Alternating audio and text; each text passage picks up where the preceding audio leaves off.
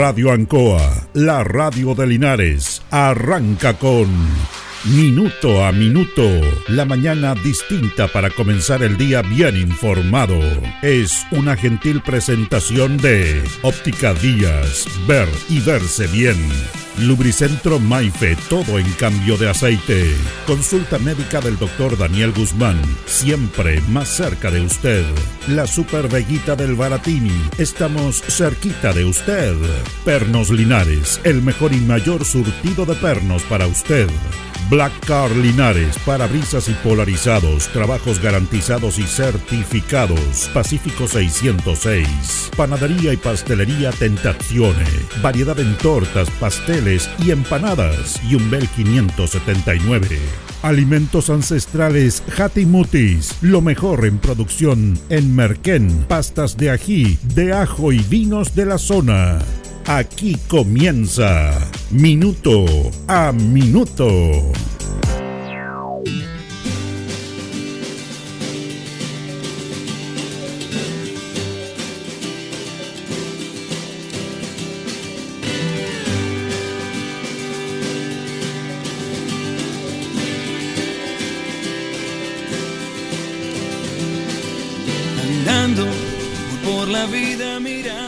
Hay, hay muchas cosas que pasan en Chile que a veces no tienen explicación y en el mundo entero. Y nuestra sociedad está eh, embaucada en, en algo eh, como establecido, rígido, y bajo esas normas nos ceñimos, conversamos y sacamos nuestras propias deducciones y conclusiones. Hay algo establecido dentro de la política de un país, del mundo, de las personas, y bajo ese concepto se empieza a ver por qué pasa cierto tipo de situaciones. Pero llega un momento en que eso ya no, no tiene explicación y no hay eh, solución a situaciones puntuales que se dan. Que no puede ser resuelta o si son resueltas se esconden por parte de un proceso penal, judicial, policial establecido en, en Chile y en el mundo entero. Fíjese que nosotros siempre hemos conversado con don Moisés Castillo, poeta, escritor, deportista, atleta, sobre esta situación especial que él, que él vive, que él le comunican de otra dimensión, situaciones que pasan y que se logra por ahí tratar de explicar fenómenos que no son explicados, ni solucionados, ni entendidos por lo que vivimos propiamente tal, los mortales propiamente tal. Y él escribió un artículo en el diario El Heraldo en relación a la desaparición del niño Tomás Bravo y la muerte del niño Tomás Bravo. Este artículo tiene por título Delincuentes interdimensionales. Y lo voy a leer yo, esto apareció en el diario El Heraldo, relación a este tema. Dice, un niño de tres años, secuestrado y asesinado en Caripirún, comuna de Lebu, bien pudo ser víctima de una conspiración en la que estuvieron comprometidos agentes del Estado y delincuentes interdimensionales al servicio de siniestros grupos del poder económico mercantil de Estados Unidos. La conspiración buscaba culpar del crimen del niño al tío abuelo. Hay miles de niños desaparecidos en Chile, de los cuales nunca se conocerá su paradero. Han sido secuestrados y llevados lejos de nuestras fronteras para tráfico de sus órganos internos y todo tipo de experimentos genéticos. No solo se secuestran niños, abducen fetos de mujeres generalmente inseminadas por ellos y también regresan por las noches a amamantar las criaturas en los pechos de sus madres. La intriga del pequeño niño fue programada con antelación y ejecutada cuando el tío abuelo dejó solo al niño unos instantes. Quizás pudo secuestrada, fue secuestrado por un ovni, nave, interdimensional de los alienígenas grises y llevado al estado de California, en Estados Unidos, para traficar sus órganos. El pequeño niño murió al tercer día de haber sido secuestrado. Lo vinieron a botar al lugar donde lo encontró la detective la noche anterior al día del hallazgo, en un lugar que con antelación había sido periciado por una brigada canina. En el cuerpo del infante encontraron un pelo cuyo ADN no es humano. El detective comprometido en el plagio es híbrido, cuenta con genes alienígenas grises. Los alienígenas grises viven en unas cavernas en las montañas de Japón y trabajan para el imperio del mal. En el descabezado del Maule existe una colonia de reptilanos y trabajan para los gringos en una represa de San Fabián de Arico, región de Ñuble.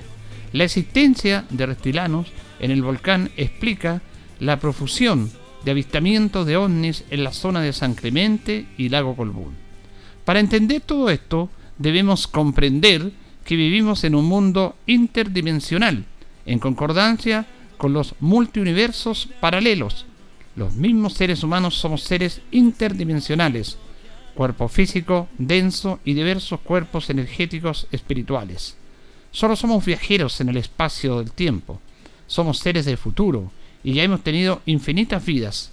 La vida es eterna. La muerte es solo una de nuestras transiciones similar a una metamorfosis. Este artículo lo escribió y salió ayer en el diario El Heraldo don Moisés Castillo. Yo conversé con él ayer y lo entrevisté para este tema. Pero esta nota la vamos a irradiar el lunes, porque quería concentrarme en el artículo y quería meditar con ustedes este tipo de situaciones. Dentro de la estructura que tenemos, esto es una locura. Pero ¿por qué no se soluciona ese inconveniente? Mire, yo le voy a contar algo que lo, no lo he contado, pero que cuando se produjo todo este tipo de situaciones, de la desaparición del niño, de todo el tema mediático que usted sabe y del impacto en el país que pasó con todo el mundo de la prensa eh, cubriendo esto, que fue un impacto nacional. Fíjense que a los tres días de la desaparición a mí me llamó Don Moisés y me dijo, el niño está muerto. El niño se lo llevaron y lo van a encontrar después. El niño está, este niño está muerto. Y me contaba esto en este artículo, me lo contó él. Bueno, a los 12 días lo encontraron después. Yo quedé ahí. Entonces, ¿dónde está nuestra reflexión? ¿Es una locura esto? Yo le hago la nota a él, pero quiero reflexionar primero porque yo el lunes voy a irradiar la entrevista que le hice ayer a Don Moset en relación a este artículo que apareció ayer en el diario El Heraldo, Delincuentes Interdimensionales. Que no solamente... Y, fíjese que es, impresionante que es algo que no se toma mucho en cuenta, nosotros lo hemos conversado en algunos aspectos en este programa, la cantidad de personas que desaparecen y que nunca son encontradas. En Chile, en el mundo entero nos vamos a referir a Chile, como él dice. ¿Cuántos niños desaparecen? Hay un porcentaje que dice la policía, de 100 desaparecen, después se encuentran 50, después se encuentran 10 y los otros no se sabe de ellos y nunca más volvieron a su hogar. Algunos dicen en esas explicaciones policiales que se van de la casa, que se van del país, que se van con el pololo, con la polola, que pelean con familia y se van. esa es una explicación lógica que se da y que está dentro de la estructura terrenal. Pero, y esto no es de otra dimensión, también es una realidad terrenal, el tráfico de órganos en el mundo funciona terrenalmente, no estoy hablando de la, de, la dimensión especial que habla don, don Moisés. Hay bandas organizadas que van por el mundo entero, que van a países sobre todo más eh, latinoamericanos, vienen para acá, países con problemas económicos, y secuestran niños, los matan, le sacan los órganos y los trafican.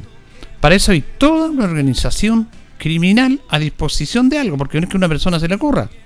Hay toda una estructura organizada, porque en el tráfico de órganos hay un tema médico, operaciones, temas complejos. Y, estos órganos los trafican fundamentalmente para las personas que tienen mayor poder económico y que están con inconveniente en alguna familia, en algún amigo, que necesitan algo y como hay poca donación, ellos van y trafican órganos. Eso es terrenal, no es dimensional como nos dice Don Moisés. Eso es verdad, es realidad.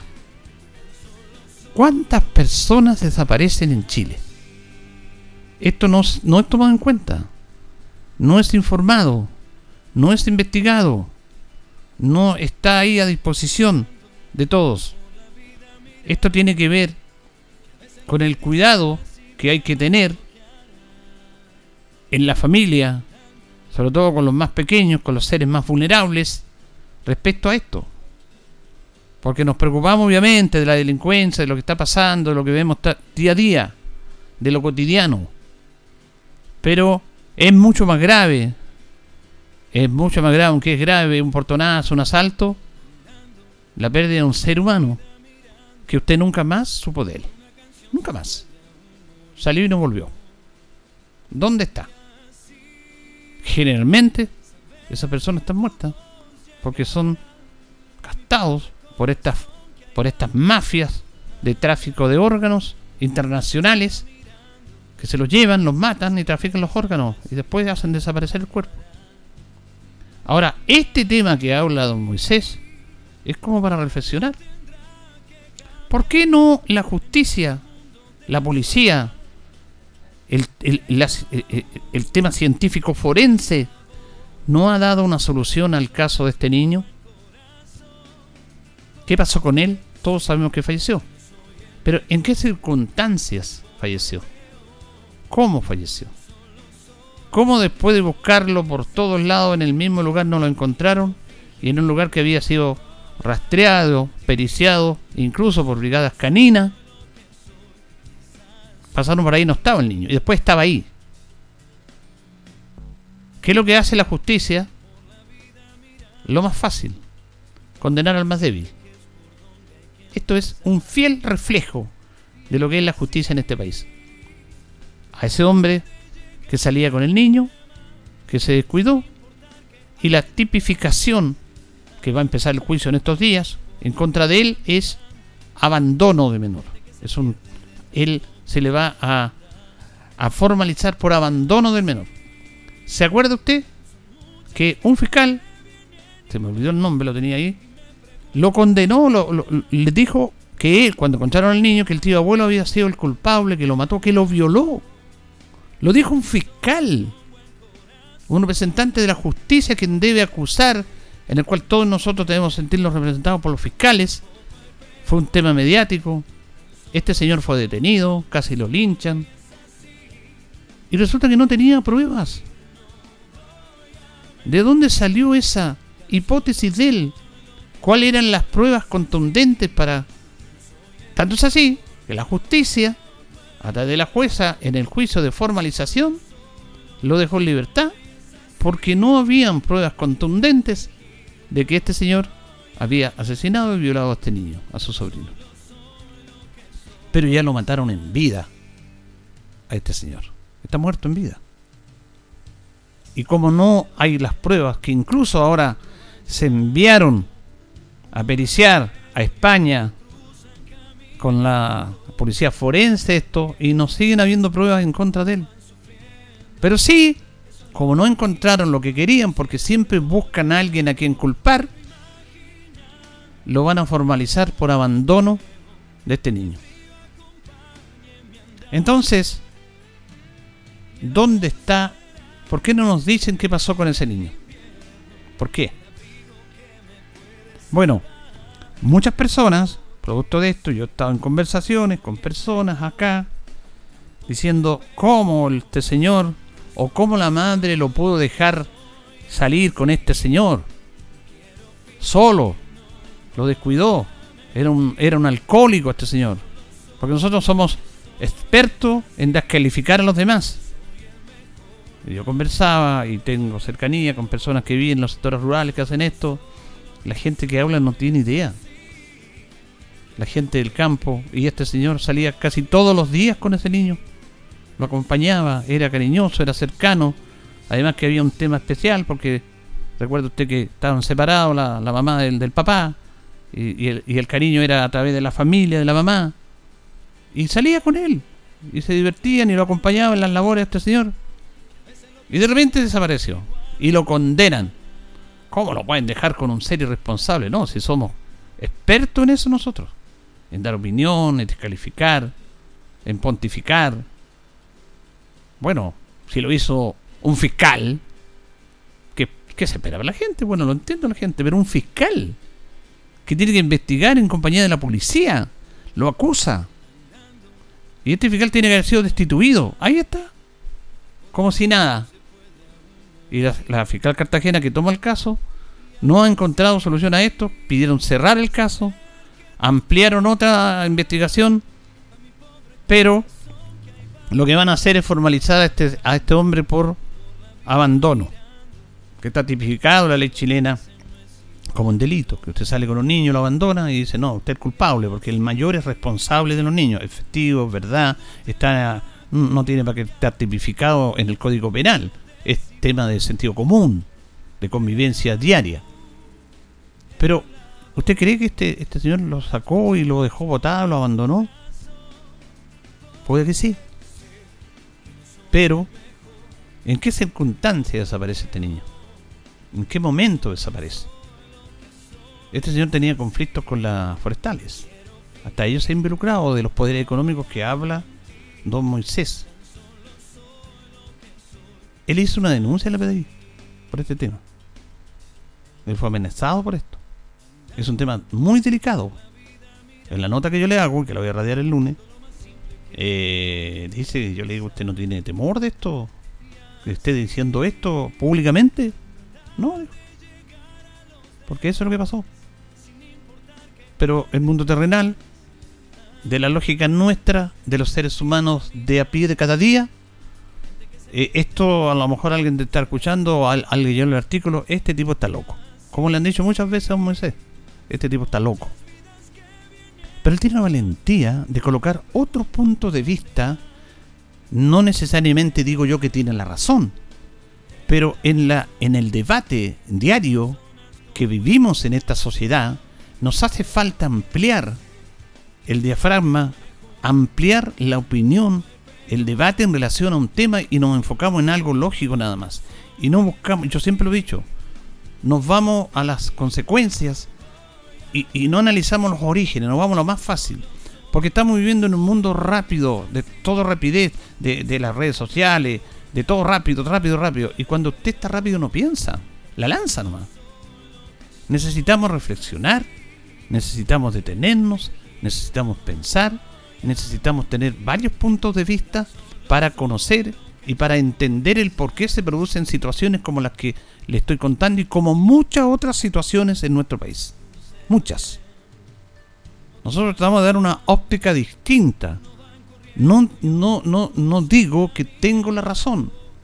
Digo que coloco un elemento distinto, un elemento más, para abrir este debate porque son casos que no tienen solución y que dentro de nuestra lógica no tiene solución o no hay una explicación, como muchos, muchas situaciones, entonces uno coloca otro elemento. Lo que hace don Moisés, me parece muy bien, que es algo que tendría que hacer el periodismo chileno, periodismo grande, de la televisión, de los grandes medios, de las grandes empresas. Nosotros somos simples comunicadores pero somos ciudadanos que tratamos de entender un poco y de pensar más allá de la lógica de la inmediatez, de la rapidez, sino que del pensar, del analizar por qué se producen esto. No nos quedamos en las consecuencias.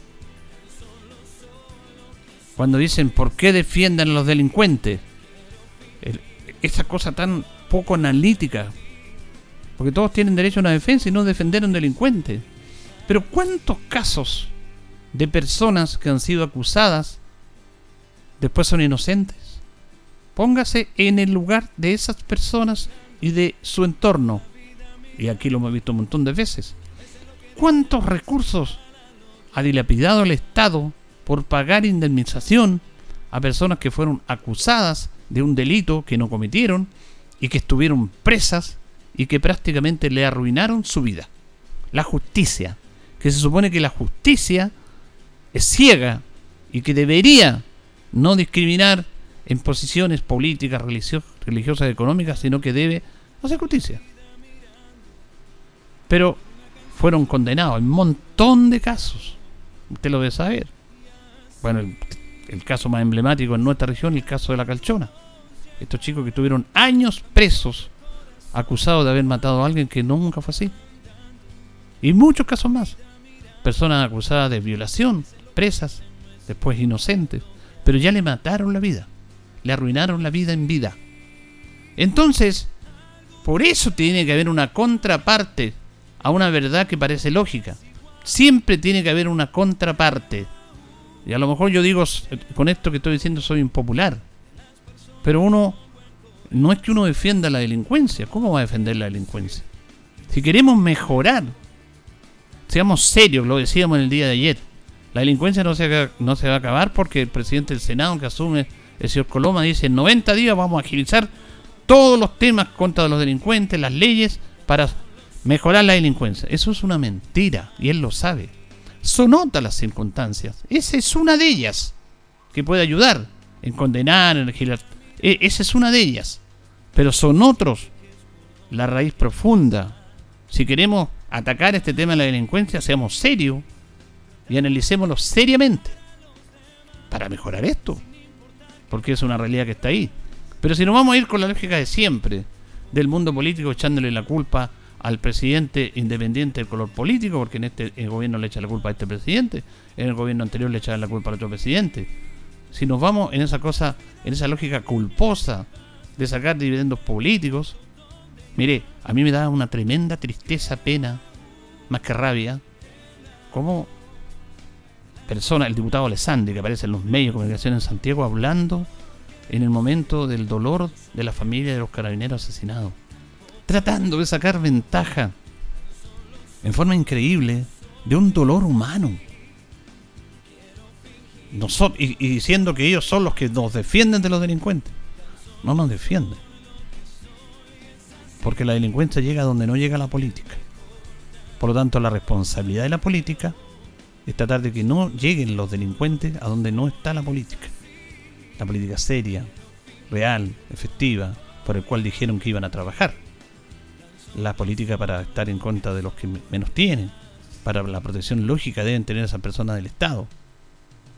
Pero es un tema que hemos hablado tantas veces. Por lo tanto, leí este artículo. Yo conversaba con una persona cercana y me decía, Julio, no te metas en problema. No te metas en problema, no comente esto. Pero se lo comentó y él es valiente. Y es un elemento más. Yo no estoy diciendo que esto pasó, porque no me consta, sería irresponsable. Yo solamente estoy colocando un elemento más en un debate, en una situación, en algo que nadie tiene explicación, que debería darla, como son la justicia, la policía, todos tienen todos los elementos, no, no, no han sido capaces y se van por lo más fácil, por algo que es lógico van a condenar a una persona por abandono. Pero al verdadero culpable de esto, ¿será él el verdadero culpable? A lo mejor sí. A lo mejor se dio al niño, lo mató y después volvió. Pero compruébenlo. Y no lo han comprobado. Solamente han comprobado lo que todos sabemos. Que el niño sufrió un abandono desapareció con este tío abuelo que él tenía la responsabilidad del niño, sí. Y se fue y desapareció. ¿Cómo? Díganos cómo o saben y no lo dicen. Hay una imagen que me dijo un que yo no me di cuenta, y que alguien cercano me lo dijo, cuando empezaban todas estas, todas estas situaciones, cuando van los detectives al lugar, una imagen bien especial de un niño que acompaña a ellos y que después es borrada. No quiero echar en la teoría de la conspiración, pero solamente coloco un elemento más. Ahora si la justicia investigue la policía, dice este señor es culpable, lo asesinó por esto, por esto, aquí están las pruebas, y el juez falla y dice sí es culpable, bueno, nada que hacer. Y puede que haya sido así. Pero ahí están fallando entonces. Porque están dando algo que es lógico. Abandono. Eso lo sabemos todo. Delincuentes interdimensionales. Ese es el artículo y lo que hemos comentado hoy día. Señoras y señores, estos comienzos con valor agregado de minuto a minuto en la radio en Coa son presentados por Óptica Díaz, que es ver y verse bien. Óptica Díaz es ver y verse bien. Usted ya nos conoce, somos calidad, distinción, elegancia y responsabilidad. Atendido por un profesional con más de 20 años de experiencia en el rubro. Convenios con empresas e instituciones marcamos la diferencia. Óptica Díaz es ver y verse bien. Buenos días, minuto a minuto en la radio Ancoa. Aquí estamos junto a don Carlos Agurto en la coordinación en esta mañana de viernes 17 de marzo. Son las 8 de la mañana con 25 minutos. Hoy día saludamos a los patricios que están de onomásticos el día 76 del año. Y tenemos 13 grados de temperatura, hay neblina ahí. Y vamos a tener una máxima así de 31 grados. Bastante, bastante calor. Nuestro buenos amigos de Pernos Linares, colocó los 648, el mejor y mayor surtido en perno y herramientas, tornillería, perno de rueda para vehículos y herramientas marca Forza Sata Total, la mejor atención y el mejor precio. Nos presentan datos de interés. Fíjense que en estos momentos la, la población de Chile son aproximadamente 19 millones 493 personas. Y Chile comenzó con su censo en el año 1835, el primer censo poblacional. Pero ya en el año 1800 se hizo como un conteo, sí, en la colonia de cuánto eran los chilenos. Y en el año 1800 éramos 750.000 chilenos. Digo, yo éramos. En el año 1810, en la primera junta de gobierno, 800.000 chilenos.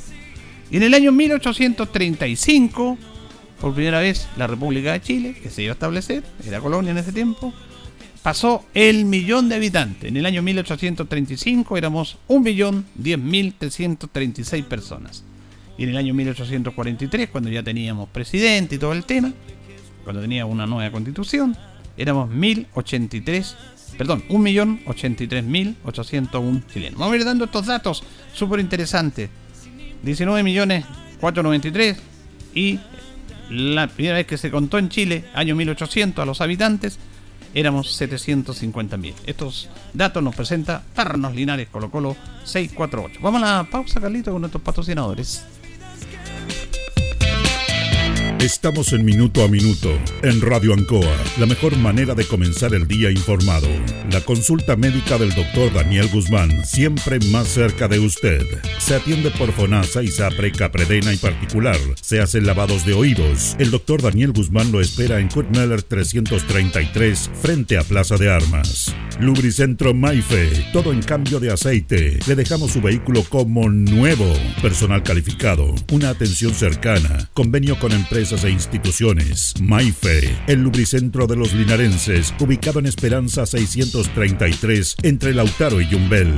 Panadería y pastelería Tentazione, Yumbel 579. La mejor calidad y variedad en tortas, pasteles, brazos de reina, el mejor pan y todo en empanadas. Tentazione, estamos para servirle. Yumbel 579. Black Car Linares, parabrisas y polarizado, trabajo garantizado y certificado, polarizado americano, puertas, lunetas, laterales, reparamos toda clase de parabrisas. Usted ya nos conoce, somos Black Card Linares. Estamos en Pacífico 606. Pernos Linares, colocó los 648, el mejor y mayor surtido en pernos, herramientas, tornillería, pernos de rueda, para vehículos, herramientas, marca Ford, SATA y Total. La mejor atención y el mejor precio. Recuerda que pernotecas hay muchas, pero Pernos Linares, uno solo. La Veguita del Baratini. Gran surtido en abarrotes, cecinas, panadería. Las mejores frutas y verduras. Estamos cerca de usted. Villa Arauco, esquina Hierbas Buenas. Abierto todos los días del año. El mejor surtido y calidad. La Veguita del Baratini. Los esperamos en Villa Arauco, esquina Hierbas Buenas.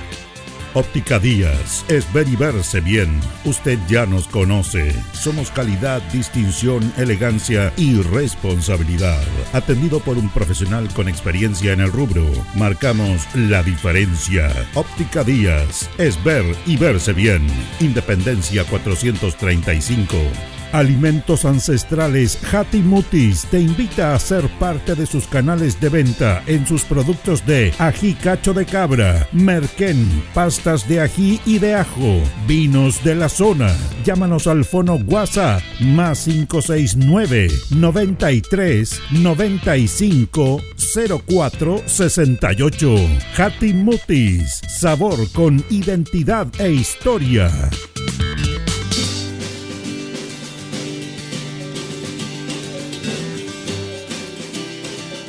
El concejal Cristian González lo invita a viajar por el tiempo. Historia, anécdotas, datos. Es una invitación del concejal Cristian González.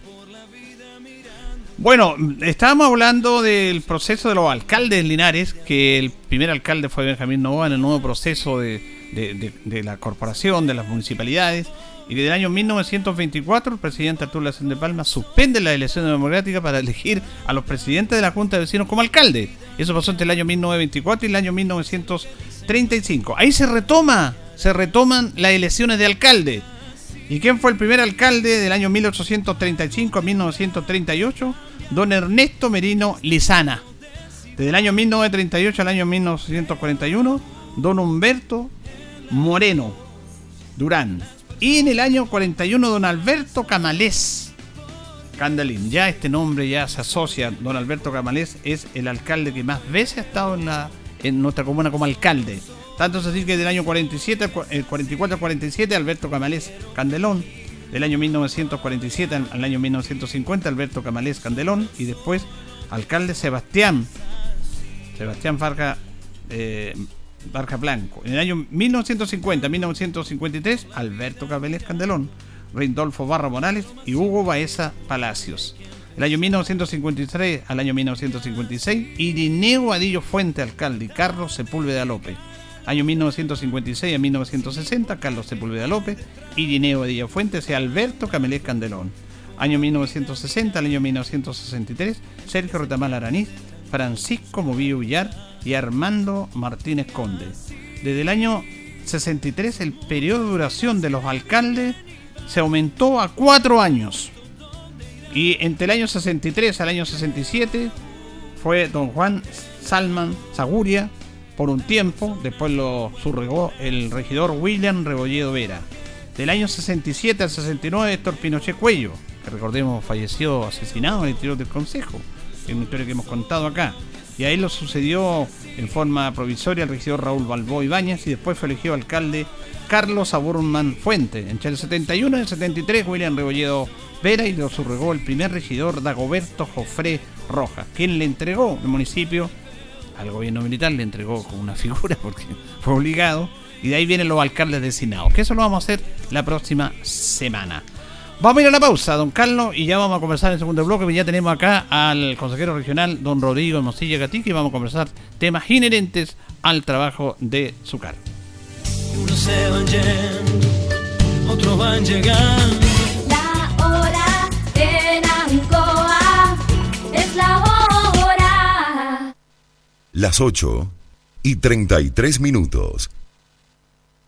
Gran sorteo en Marina del Sol. Este sábado 18 de marzo no te puedes perder los grandiosos sorteos que Marina del Sol tiene para ti. Podrás ser el ganador de hasta 2 millones de pesos en créditos promocionales y hasta 3 millones de pesos en efectivo a repartir. Aprovecha esta imperdible oportunidad para empezar marzo con todo. Más información en marinadelsol.cl. Casino Marina del Sol. Juntos pura entretención. Ruta 2000. Muévete rápido, cómodo y seguro. Muévete con la calidad de Ruta 2000, la flota más grande de la región. Súbete a un Ruta 2000, la mejor opción. Rapidez, seguridad, cordialidad. Ruta 2000. Llámanos al 73 2 21 2000.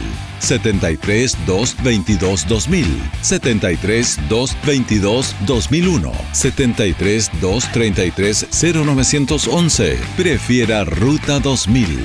Ruta 2000. Elígenos porque simplemente somos los mejores. Estar realmente conectados es vivir la mejor experiencia de Internet todos los días. Por eso llevamos a tu hogar Movistar Fibra Simétrica para que vivas la mejor experiencia en conexión. El mejor Internet con la misma velocidad de subida y de bajada. Ahora en San Javier. Contrata hoy tu Movistar Fibra Simétrica en movistar.cl. Movistar. Somos el centro, la voz del Maule, medio de comunicación líder en información. Solicita tu periódico impreso todos los domingos en kioscos y cafeterías de la región. Búscanos en arroba elcentro.cl en Instagram y Facebook. Nuestra página web www.elcentro.cl arroba en Twitter, El Centro TV en YouTube. Infórmate antes que todos y recibe en exclusiva el periódico digital suscribiéndote a través de www.elcentro.cl. La voz del Maule, el centro eres tú. Solo durante marzo, Uno Salud Dental te espera con un super bono de 199 mil pesos en tu tratamiento de ortodoncia, con los que podrías comprarte una guitarra, salir a un restaurante, ir a ver a tu banda favorita, invitar a toda tu familia al cine, cambiar tu bicicleta, irte de fiesta, irte a la playa un fin de semana, invitar a todos tus amigos a tu casa, ir a un festival de música. Aprovecha tu tratamiento de ortodoncia solo 12 cuotas de 59.217 pesos. Agenda tu hora en unosalud.cl o llamando al 600 707 1010. Tus consultas ahora están en la palma de tu mano. Ahora CG tiene un nuevo canal de autoatención para sus clientes en WhatsApp. Agréganos escribiendo al más 569-8956-8479. Aquí podrás realizar consultas comerciales, obtener tu boleta, consultar por tu número de cliente o reportar si estás sin energía. Tendrás una oficina comercial virtual a un chat de distancia. Recuerda, WhatsApp CG más 569-8956-8479. CGE entregamos energía. Estimado conductor, la Municipalidad de Linares le recuerda cancelar su permiso de circulación año 2023 vía online, ingresando a www.corporacionlinares.cl opción pagos online. También puede hacerlo en forma presencial en las dependencias de la Dirección de Tránsito Municipal ubicadas en Manuel Rodríguez 754 o en Home Center Sodimac y Supermercado Santa Isabel de lunes a viernes en horario de 9 a 18 horas. Recuerde presentar el permiso de circulación del año anterior, revisión técnica al día y seguro obligatorio vigente. Patente su amor por Linares. Su aporte nos conduce al progreso de la ciudad. Linares Municipalidad. Crecer juntos. Síguenos en nuestra página linaresmunicipalidad.cl y en todas nuestras redes sociales. Radio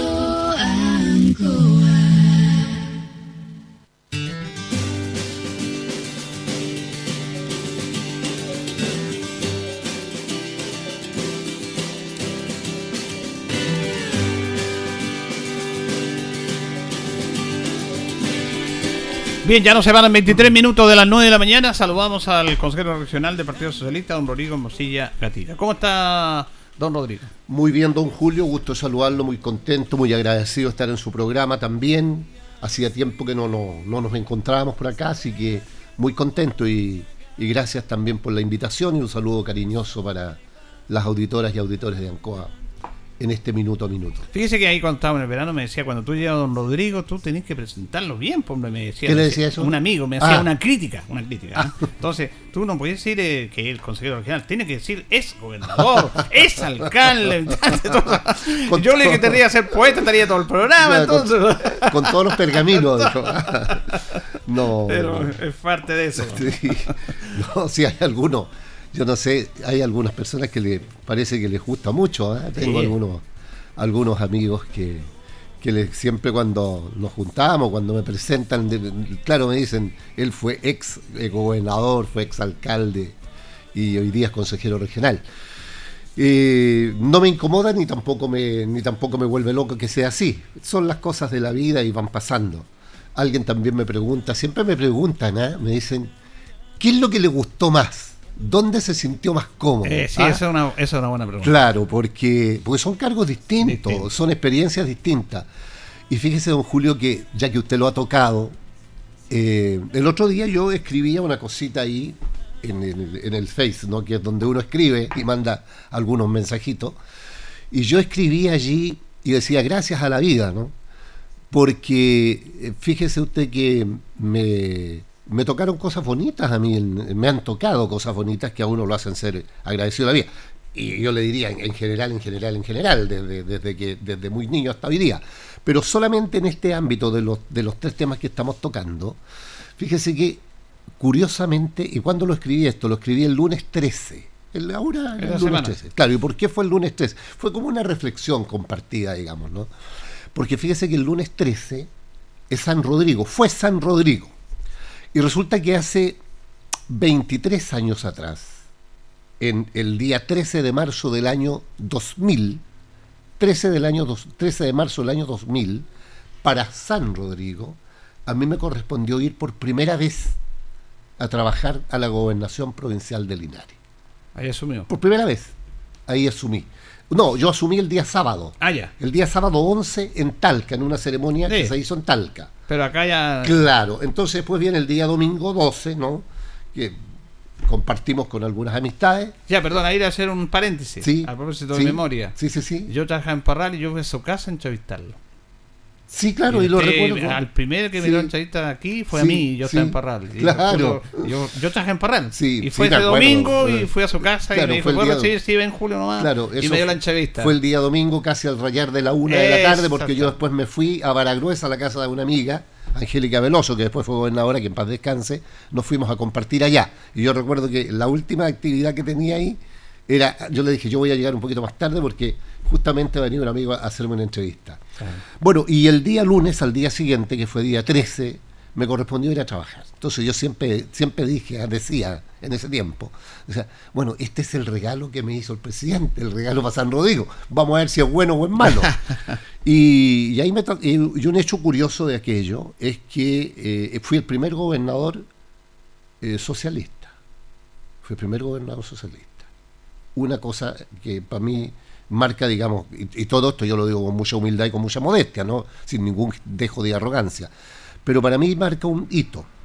Luego, luego, eh, eh, aparte de eso, yo renuncio. Fíjese que ese, ese mandato era por seis años. Por seis años. Y yo renuncié cuando llevaba cuatro años. Porque yo, porque yo tengo un, yo tengo una mirada de lo que es la política, ¿no? La política en el buen sentido de la palabra y la, buena política. Que uno tiene que, cuando te entregan estas oportunidades, uno tiene que tratar de dar un paso más para de verdad seguir en la cosa del- del servicio que uno dice. Porque lo otro es ir a ganarse, el- a ganarse las lucas y estar calladito ahí sin que lo moleste nadie, haciéndose el lecito y durar los seis años. Yo creo que hay que atreverse. Bueno, yo lo hice. Y lo hice para ser candidato a alcalde de Linares porque había mucha gente que me decía, que me lo pedía, que me lo conversaba. Y yo dije, bueno, pues, ya, pues, habrá que hacerlo. Y dimos un paso. Y ahí también hay un segundo hito. El primer hito es que fui el primer gobernador socialista. El segundo hito es que es el primer gobernador que se transforma en alcalde. Es el primer gobernador que se transforma en alcalde. Bueno, después soy alcalde, después pierdo la elección de alcalde, después eh, vamos a una segunda reelección, aquella, esa tan cuestionada que Sí. perdimos por 226 200 votos, votos. que no sé, da, lo mismo, ya si eso es parte de la historia. Pero luego, por primera vez se eligen los consejeros regionales por votación popular. Antes era- sí, Por votación popular. Antes era votación directa, Claro, los concejales. eh, elegían, exacto. ¿no? O sea, antes usted tenía consejeros regionales con cinco votos, con Claro. siete votos, y con un maletín cargado, porque de repente los concejales le hacían cariño y votaban. Ahí se producían los votos transversales, este de derecha, voto por el de izquierda, por aquí. Pero bueno. Bueno, y yo participo en ese otro hito, la primera elección de consejeros regionales elegidos por la gente, yo participo allí. Pero, pero ahí también viene otro hito de la mano porque me transformo en el primer alcalde por lo menos en la provincia de Linares, o en Linares, Linares, Linares, digamos, que es, eh, es consejero regional, de alcalde a consejero regional. Y ahora hemos, estamos en el tercer hito, también nuestro acá, dentro de lo que es la provincia de Linares, soy el consejero regional que cumple el tercer periodo. Con esta elección de noviembre del año pasado, que la gente tuvo esa gentileza tan grande y que una vez más me depositó su confianza, me transformo en el, el primer consejero que tiene su tercer periodo como consejero regional. Entonces, se fija usted, varios hitos. Están ahí a- Claro, son pequeños hitos que para mí son, en mi vida, digamos, son, son importantes, los atesoro mucho. Por eso decía yo, gracias a la vida y gracias a las personas. Las personas que confían en uno. Yo, yo valoro mucho eso, ¿ah?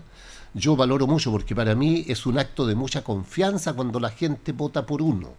Para mí no es como cosa, ah, bueno, una votar, listo, que aquí. No, para mí, para mí tiene una, eh, tiene, un, tiene una cosa muy especial. Y debe ser porque yo nunca he comprado votos, don Julio. Nunca he comprado votos. Nunca he cambiado los votos por nada. Por nada. Que dijéramos, yo fui con un camión cargado con cajas de mercadería, que llevé camiseta para los deportistas, que llevé premio. No, nada. Nada, nada, nada, nada, nada. Yo, mi trabajo, mi acompañamiento con la gente. Entonces yo le digo de verdad, yo le pido el voto, yo se lo pido. No se lo compro, no se lo transo, yo se lo pido. Le miro, por favor, vote por mí. Por eso yo soy muy agradecido de la gente, porque la gente vota por mí, pues entonces, ¿cómo no voy a estar agradecido? Entonces, eh, eso a mí me compromete mucho con la gente. Pero bueno, eh, volviendo al punto, entonces he sido partícipe de varios hitos que me han, eh, que me hicieron ese día lunes recién pasado hacer esa reflexión. ¿ah? Dije yo, ¿por qué? Porque justo se da que este martes, este lunes recién pasado, al igual que 23 años atrás, vuelve a ser un lunes 13 de marzo, día de San Rodrigo. Sí, en, en coincidencia. Bueno, Claro. y, puede producirse otro hito, que este otro año pueda volver a ser alcalde Ah, de no sé, después de tal, no sé. porque la política no se Claro. cierra las puertas. pues. La política es muy dinámica. con Oiga, eso. antes de terminar este tema que es muy Sí. interesante, porque siempre yo he dicho, usted lo- la diferencia entre gobernación y, y Sí. ahora delegado. Sí, claro. eh, la verdad es que yo soy muy crítico del tema de la delegación provincial, que en el fondo ahora no de la, de, de la persona, sino que del cargo que es un representante del presidente de la República. Sí. Pero en esos cargos, como usted lo decía, me acordaba recién, algunas personas que van y pasan sin pena ni gloria. A ese es, cargo, sí. que no tiene muchas atribuciones que digamos de entregar proyectos ni nada, en comparación con el municipio que tiene más recursos, el, el delegado, en este caso ante el gobernador, tenía que darle la impronta al cargo. Sin duda. Y usted se la dio. Sin duda. Cosa que echamos de menos en muchos otros. Sin duda. Ahí es donde uno tiene que aplicar el sello, el sello suyo, Claro. su sello, su impronta.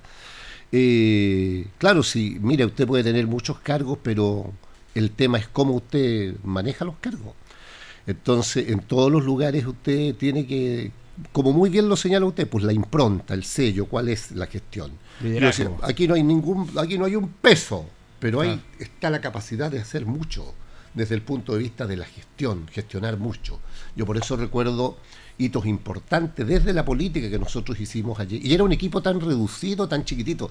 O sea, partiendo de la base que los funcionarios de la gobernación eran 18, más tres que eran los, de- los del gobierno regional, que existía en ese tiempo la delegación provincial del gobierno regional. Y ahí habían tres funcionarios más que eran los miembros del gobierno regional, y si nos sumábamos todos éramos 24 con, con el gobernador. ¿ya? Pero el equipo del gobernador era más reducido todavía. Yo tenía a don Sebastián Maldonado y a don Jorge Olate, que éramos, éramos los- los- el equipo político. Claro. Y el resto son los funcionarios de carrera de la gobernación, que me tocó un equipo extraordinario de funcionarios. Ya de verdad, construimos una, una relación de amistad que dura hasta el día de hoy. ¿eh? Una relación de amistad extraordinario.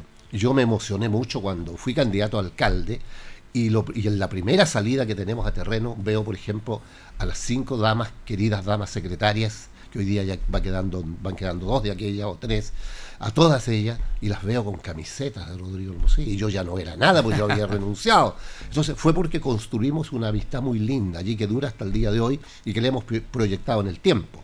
Entonces, ¿pero qué hicimos desde la política? Creamos el capítulo de gestión y fortalecimiento provincial. ¿Qué es eso? Me preguntarán. Bueno, la reunión mensual del alcalde, perdón, del gobernador con los alcaldes de la provincia, pero reunión mensual establecida, no esta de juntarnos por si acaso.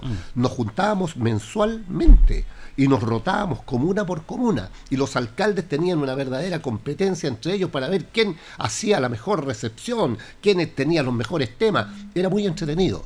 Luego creamos la Corporación de Desarrollo Provincial Invierta Linares, con gente de Parral, con gente de San Javier, de Retiro, de todas las comunas, y le dimos una connotación de una corporación eh, pública privada, por decirlo de alguna manera, con personería jurídica del Ministerio de Justicia, o sea, no, un instrumento que yo me sorprende que los gobernadores que vinieron después no lo hayan ocupado, de verdad que no hayan ocupado un instrumento tan poderoso para, para, para trabajar. Entonces, creamos el himno de la provincia de Linares, Sí, que fue un, un regalo que nos hizo la señora Marta Rivas, que en paz descanse, con la música de Enoch Ortiz, la interpretación de don Reinaldo Sepúlveda, un destacado, eh, eh, eh, un destacado músico, intérprete de, de nuestra ciudad, del dentista Reinaldo Sepúlveda. Entonces, y ese himno de la provincia de Linares que tocábamos en todas las ceremonias, nosotros abríamos con la canción nacional y cerrábamos con el himno de la provincia, la única provincia en Chile que tenía construimos ese ascensor para las personas con, con capacidades diferentes en la gobernación. Y hicimos mucho, estuvimos en- sacamos la gobernación a la calle, al barrio, al terreno, al territorio. Entonces yo comparto con usted cuando dice, es un tema que tiene que ver con la gestión. Plata no hay ninguna, Mm. pero sí una capacidad de gestión enorme que, que depende de usted. Bueno, eh, para ir entra- entrando en temas inherentes al gobierno regional y varios temas, pero quería preguntarle con algo que usted ha estado implementando, desarrollando en esta iniciativa del cuartel del Cuerpo Bombero del sector Nuevo Amanecer. ¿En qué va eso? Bueno, ahí hay una historia, hay una historia que ha sido, que hemos ido construyendo junto a los vecinos. Eh, eh, la etapa en que estamos hoy día, para resumir, porque yo creo que la gente toda sabe de cómo partió esto, que fue cuando le hicimos una carta al señor superintendente para consultarle si ellos estaban, porque lo primero que hay que hacer, mire, aquí siempre decía yo, a muchas autoridades le colocaban el micrófono y hablaban de los bomberos. No, los bomberos se van al nuevo amanecer porque y después hablaba otro, otra autoridad y otra autoridad mayores, menores rangos, da lo mismo, senadores, diputados, todos hablaban de aquello. Pero nunca nadie, me incluyo, nunca nadie, ningún alcalde, ningún concejal, ningún diputado, ningún senador, ningún concejal, nunca nadie le preguntó a los bomberos, y menos por escrito, que fue lo que hicimos nosotros en agosto del año pasado, el 2 de agosto, cuando le hice una carta al superintendente y le pregunto, señor superintendente, ¿ustedes tienen pensado alguna vez irse al nuevo amanecer? ¿Hay algún estudio que diga que sí o que no? Si no hay el estudio, ¿podría haber un estudio? Y el superintendente me responde en el mismo mes de agosto, el día 30, donde me dice, efectivamente, el señor consejero, nosotros tenemos un estudio que me ha entregado la comandancia del cuerpo de bomberos y además me lo hace llegar. Fue muy gentil. Y también me informa que, paralelo a eso, cuando la municipalidad supo de esto, también ellos hicieron la misma consulta. Entonces, hay un estudio que dice bomberos se iría al nuevo amanecer.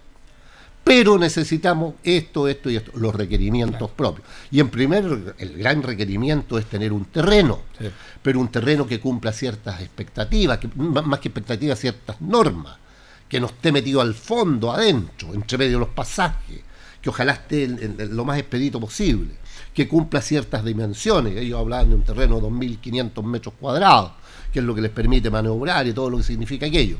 Bueno, a poco andar, nosotros le dijimos, mire, si ustedes se van, si el municipio les compra, estábamos en el tiempo en que el municipio quería comprar Llanza, entonces yo dije, mire qué bueno, si no compra Llanza, que compre el terreno para los bomberos. Entonces en ese acto yo le digo, si bomberos, si el municipio les compra, yo tengo el compromiso de nuestra gobernadora de que nosotros les construimos el cuartel mañana. Y yo no tengo duda alguna que los 20 consejeros regionales van a levantar la mano para aprobar una- una- un, un proyecto. Bueno, pasó un tiempo y yo converso con la gobernadora y le digo, gobernadora, ¿y por qué nosotros no ha habido pronunciamiento todavía? Y aunque lo haya, ¿por qué nosotros no tratamos de ver cómo podemos comprarle nosotros el terreno? Hoy día estamos en eso.